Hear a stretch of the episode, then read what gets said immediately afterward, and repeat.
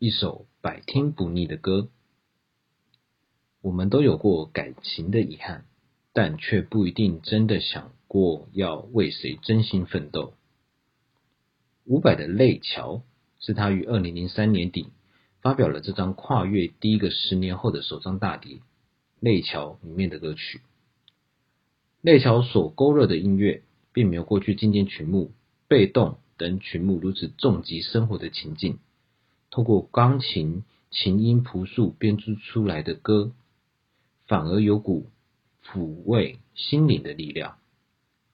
二零二一年新年一开始，得知不少朋友在情感上的失落与道别，在这冷冽的季节，我不会要大家强行振作。